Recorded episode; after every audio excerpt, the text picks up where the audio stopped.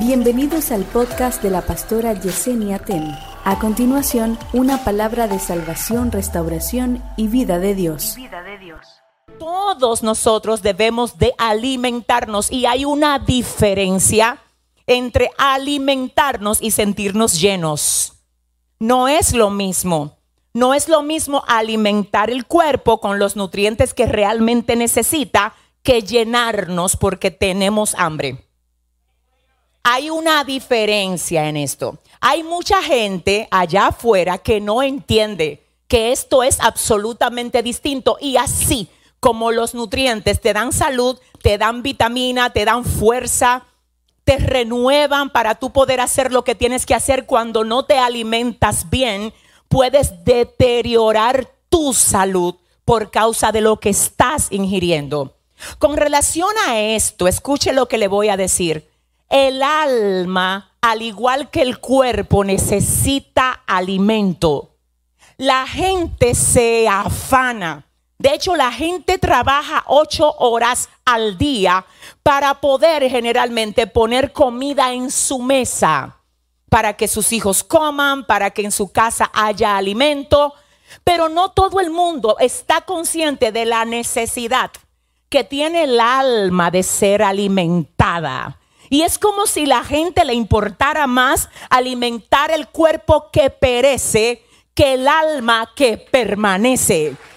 Qué triste es ver cómo la gente hace lo que sea para que no falte comida en la casa. Y eso está bien. El tema es que nosotros no solo tenemos un cuerpo, también tenemos un espíritu. Y el espíritu a veces la carne anda frondosa porque tú te alimentas, pero el espíritu está moribundo porque no lo alimentas y cuando crees que lo alimentas, realmente lo llenas. No con nutrientes, sino con cosas que aparentemente te quitan el hambre.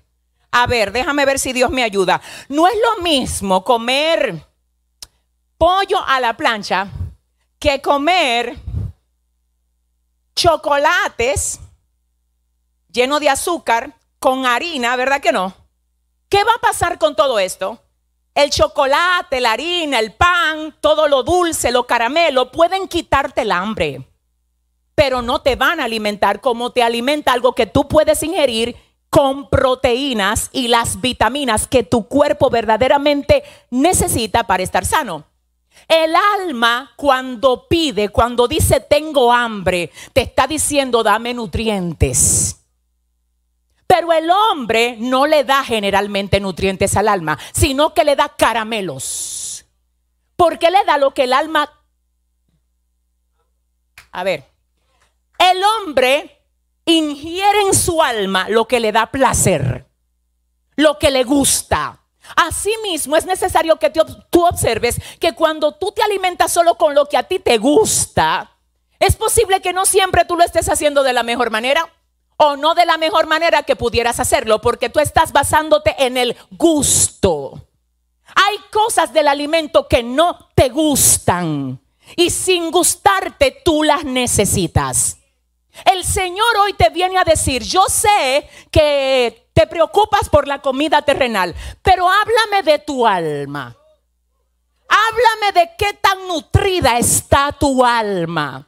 ¿Con qué la estás alimentando? ¿Le está dando lo que le gusta, aunque te destruya y en ti no haya alimento verdadero para el alma?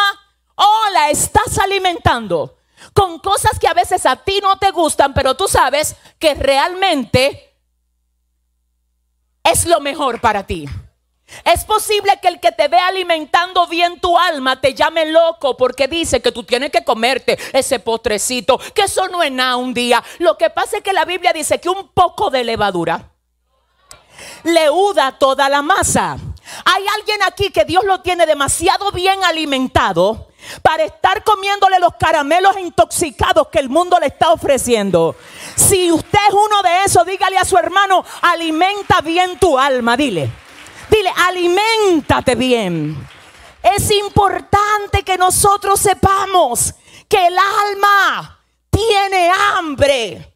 Y por eso es que hay gente que tratando de llenar su alma, continuamente se vuelven esclavos del alcohol, de las drogas, de la prostitución, de los vicios, del tener cosas. Pero la cosa es que nada de eso te quita la sed. Nada de eso te quita el hambre. ¿Por qué? Porque tú tienes algo ahora, lo tienes, te llena de emoción, pero después que lo usas, se te fue la ilusión. Tú te tomas una cerveza hoy, mañana tú quieres otra. Tú hoy puedes tomarte un pase de droga, pero tú quieres otro. De hecho, hay gente que se muere por sobredosis. Porque no le quita la sed, solo se autodestruye. Más Jesús dijo, el que bebe del agua que yo le doy. Ay, ay, ay, ay, ay, ay, ay, ay, ay, ay, ay, ay, ay, ay, ay, ay. El que bebe del agua que yo le doy no tendrá sed jamás. Tú no vas a tener droga, no vas a tener cerveza, no vas a vivir una vida promiscua y tampoco vas a tener sed. Tú le vas a ir a hablar a los sedientos que están como estabas tú porque tú encontraste la fuente que te ha quitado la sed y esa fuente se llama Jesús. Pero no obstante a eso, Él dice, no es solamente que te quito la sed, es que pongo en ti, es que activo en ti el río mío. Esto está terrible. No es solamente que tú no vas a tener sed, es que tú vas a tener agua para darle a los que tienen sed. No, pero dile al que te queda al lado, recibe de lo que yo tengo. Dile a tu vecino, dile, recibe, recibe. Quiero que sepas, oye iglesia, yo quiero que tú sepas que el enemigo no está contento con lo que Dios está haciendo contigo. Yo quiero que sepas que él se siente muy turbado porque te perdió. Porque antes era mejor para él verte como tú vivías que verte como Dios te tiene ahora. Ah, Dios mío. Mira cómo Dios te tiene ahora. Aleluya. Aleluya. Déjame aclararte algo aquello que tú estás llamando guerra por parte de la familia con la que tú vives, de la gente con la que tú trabajas, de la gente que se burla de ti, realmente es la expresión de la frustración que tiene el diablo. Escúchame, hay gente que el diablo ahora las controla y están cerca de ti. Antes te controlaba a ti, ya no. Ahora tú tienes al Espíritu de Dios en ti. Pero él tiene gente alrededor de ti a quienes Él controla. Y cada vez que alguien que está cerca de ti, el diablo lo controla, va a tratar de herir lo que Dios está haciendo contigo. Va a tratar de hacer que tú te confundas. No le va a dar mérito al avance de Dios en ti. Jesús mismo dijo, el mundo los va a aborrecer porque me aborreció a mí. Es lindo saber que Jesús nos anuncia lo que va a acontecer por causa de tenerlo a Él. No es personal, es un asunto de poderes. No es personal. Si tú estuvieras como tú estabas antes, ellos no te aborrecieran. No es personal. Dile al que te queda al lado es que Dios me llenó de su gloria. ¿Dónde está la gente que está llena de la gloria? De la gloria de Dios aquí. El problema es, ay, ay, ay, ay, ay, que mientras tú eras como ellos, hablabas como ellos, hacías lo que ellos hacen, todo estaba bien.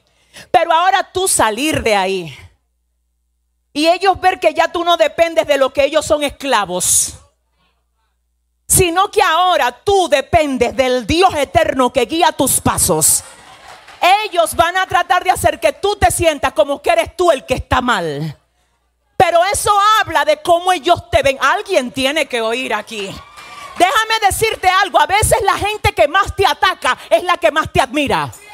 No, tú no, yo no sé. Déjame repetírtelo. A veces la gente que más te ataca es la que más te admira. No es que no es que tengan algo personal. Es que ahora a ti se te nota un brillo.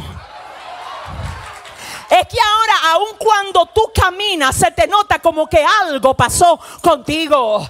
Dile al que te queda al lado, no sé qué fue lo que pasó contigo, dile. pero yo sé lo que pasó conmigo, dile. Llegó Jesús a mi vida. Cambió lo que yo era por lo que yo soy. Trastornó al diablo y a sus demonios. Los echó fuera. Y ahora soy nueva criatura. ¿Dónde están las nuevas criaturas de aquí?